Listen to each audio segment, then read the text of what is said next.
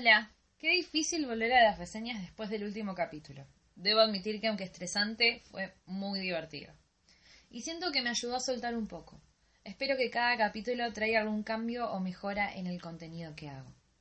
El segundo motivo por el cual se me complica volver a reseñar es que leo muchísimo más rápido de lo que reseño y aunque sé que podría tomar notas en el proceso, la realidad es que me olvido. Envío muchísimo a la gente que a medida que lee puede marcar. Yo en general estoy tan metida que cuando me quiero dar cuenta ya terminé el libro. En fin, qué presentación más larga la de hoy. Mil disculpas. Como siempre les recuerdo que este podcast funciona como biblioteca de reseñas de los libros que leo a medida que avanzo en el desafío de lecturas de Goodreads. Si quieren seguir el proceso a tiempo real pueden hacerlo desde mi perfil en esa plataforma y me encuentran como Singing My Truth. Ahora sí, arranquemos.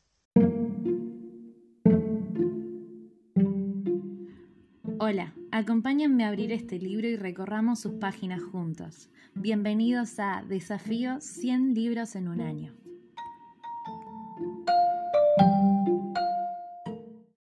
Capítulo 5. Todos somos villanos.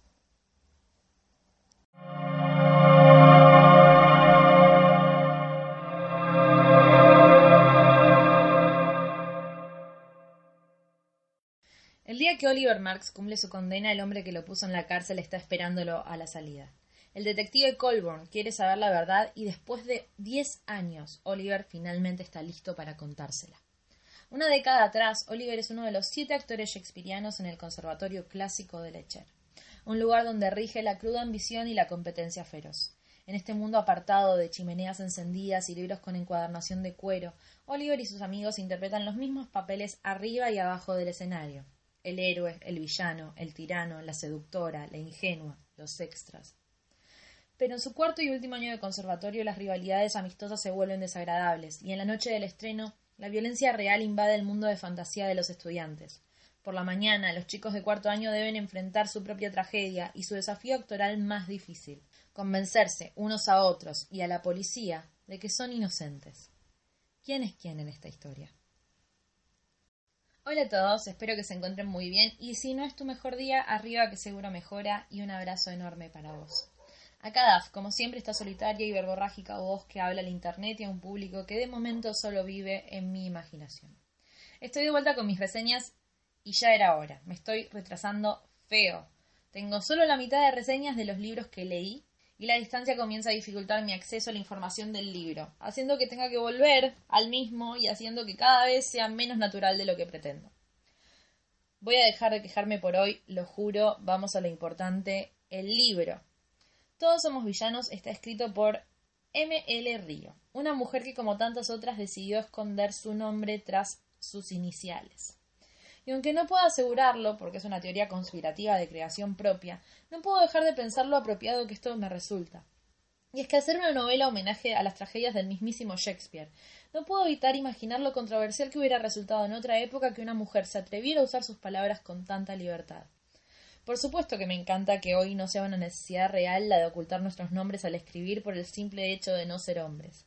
Pero por algún motivo me parece un guiño interesante. Un saludo a aquellas que vinieron antes que nosotras y se tuvieron que perder a sí mismas y su identidad en pos de cumplir un sueño. Fa. Qué reflexiva que estoy hoy. Aunque puede que también sea culpa del libro. Qué cosa rara este libro, y lo digo en el mejor de los sentidos. No sé si lo amo, pero sé que no lo odio. Me mantuvo en el borde de la silla, me llevó a mi infancia lectora de este gran escritor, recordó lo que sus parlamentos encendieron en mi corazón preadolescente, esas líneas que resultan puro fragor, pura intensidad, que acoplaban tan bien con el dramatismo de mis primeros años de juventud. Lean Shakespeare. No digo que lo vayan a amar, puede que descubran que no les gusta, pero al menos una vez en sus vidas regálense un poco de la fiereza y grandilocuencia que su pluma derrochaba. Si piden mi recomendación, lean Hamlet. Siempre que lo leo nuevamente estoy frente a una historia diferente. Y eso, si me lo preguntan a mí, eso es magia. Perdón ML Río, no estamos acá para hablar de él, pero al hablar de tu novela es imposible dejarlo de lado, así como tus personajes lo consideran un roommate más. No les voy a pedir que adivinen cómo llegué a este libro, porque a esta altura, si escucharon los capítulos anteriores, lo saben. Bella tapa e increíble título, la receta perfecta para que mi corazoncito lector se emocione.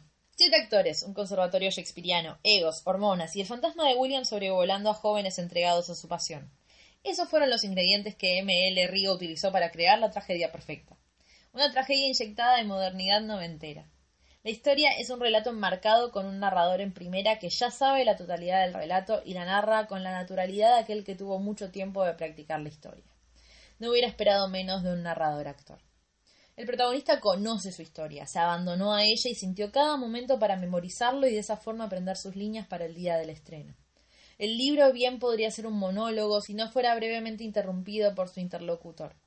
Y esas interrupciones en general nos dan paso entre acto y acto porque, por supuesto, el libro tiene capítulos, pero también tiene actos, porque en ningún momento de la lectura nos podemos olvidar que todo es una puesta de escena, una obra de teatro disfrazada de novela.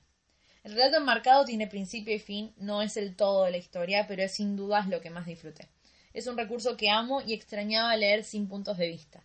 Ver el recorrido de un único narrador protagonista en sí es un disfrute, porque si está bien hecho, vas poco a poco perdiéndote en esa voz uniforme que no hace más que consolidarse palabra a palabra. Y antes de pasar al análisis de la trama, me gustaría destacar lo mucho que me intrigaron el acceso gráfico a los diálogos, a veces de naturaleza novelesca y a veces de obra de dramaturgia. Los diálogos se mezclaban de forma caprichosa y tardé bastante en entender qué es lo que encendía la obra de teatro interna que solo los personajes parecían entender. Pero no les voy a contar el qué. Si les interesa, tendrán que leer el libro en cuestión. No se olviden que, en definitiva, para eso estamos acá. Prometí meterme con la trama, pero deben saber que contradecirme me apasiona casi tanto como leer o escribir. Pero es que fuera de todo chiste, dudo de cuánto puedo decir acerca de esta trama sin revelar algo que pueda arruinar la experiencia de su lectura. Entonces, comenzaré nuevamente por su escritora. El libro está repleto de parlamentos citados de obras reales de Shakespeare, el texto hace mil referencias, y aunque creo que está construido de forma que, aunque no estés muy familiarizado con su obra, puedas entenderlo, de verdad, de verdad, nunca agradecí tanto a mi universidad las clases de historia del teatro clásico y dramaturgia como mientras leía este libro. Constantemente pensaba cuánto esfuerzo debía de haberle llevado a la escritora a construir semejante cosa, y es que sin querer faltar al respeto a otros autores, generalmente cuando en una novela se menciona un autor, se suelen centrar en un libro en particular. Y ahora como ejemplos me viene únicamente eh, Eclipse y Cumbres Borrascosas. Pero no, en Todos Somos Villanos las citas están en todas partes y provienen de diferentes obras de forma indiscriminada. Por supuesto que algunas aparecieron más veces que otras, pero en definitiva podemos concluir que no eran las obras, sino el autor quien estaba siendo citado. Al llegar al final del libro llegué a los agradecimientos y leí información sobre la autora. Y por supuesto que aunque no desmerece el enorme trabajo que debe haber sido recopilar todas estas citas de forma que tuvieran coherencia con lo que sucedía en la historia, de pronto todo cobró sentido al aprender que ella, antes que escritora, fue actriz y que es dueña de un grado de maestría en estudios de Shakespeare en nada más y nada menos que King's College en London y Shakespeare Globe. Y es que por momentos la novela parece un estudio. Cuando la sinopsis dice que Oliver y sus amigos interpretan los mismos papeles arriba y abajo del escenario, el héroe, el villano, el tirano, la seductora, el ingenuo y los extras, es tan perfecto porque realmente cada uno de los personajes está jugando y explorando los límites de esos roles, ya sea personificando roles en las obras que aparecen en la trama o mismo como personajes que son de su propia novela. Pero si tengo que decir algo de la trama es que su título está cumplido. Todos pueden ser villanos. Y a mí personalmente me volvió loca la intriga a lo largo de todo el libro. Los personajes son tan complejos, saben ser otros y a su vez están encasillados en los roles que su profesora les asignó. En algún lugar entre estas dos cosas están ellos de verdad, los que son debajo de su esencia como actores.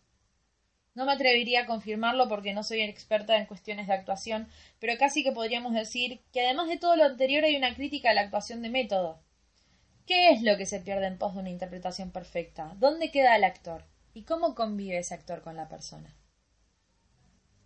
Creo que debo admitir haber sido demasiado crítica con este libro a la hora de puntuarlo en Goodreads. Le di tres estrellas. Y es un libro que en promedio tiene casi cinco, y lo merece sin dudas, pero no es mi tipo de libro en lo que a trama refiere. Es un libro complejo, me demoré en leerlo y me hizo pensar mucho en la facultad pero creo que me gustó más como objeto de estudio que como libro en sí y por eso el puntaje. Igualmente creo que si no estás tan arruinado como yo tras años en una carrera que consiste en pensar al escritor 24-7, es un gran libro para leer.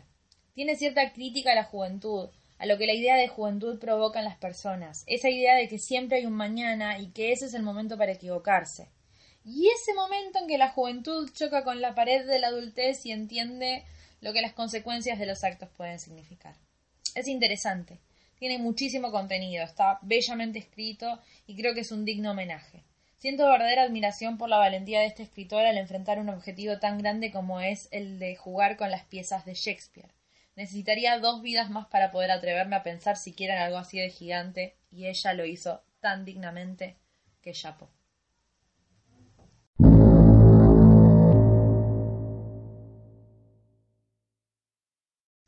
Si llegaron hasta acá, como siempre, muchísimas gracias por escucharme a mí y mis desvaríos. Espero honestamente que se decidan a leer este libro, creo que vale la pena. Por hoy me despido. Espero ponerme las pilas con las reseñas que tengo por delante, porque tengo que confesarles que en las últimas semanas me he encontrado con joyitas bellas, bellas, y no puedo evitar llegar a esos títulos. Pero no les obliga y quiero mantenerme firme en continuar según el orden de lectura. Así que antes de eso debo reseñar otros libros que por ahí no me entusiasman tanto a mí como persona, pero que pueden ser un descubrimiento para otros, porque todos tenemos derecho a encontrar felicidad en cualquier libro que nos lo pueda proveer, y los tesoros no siempre son universales.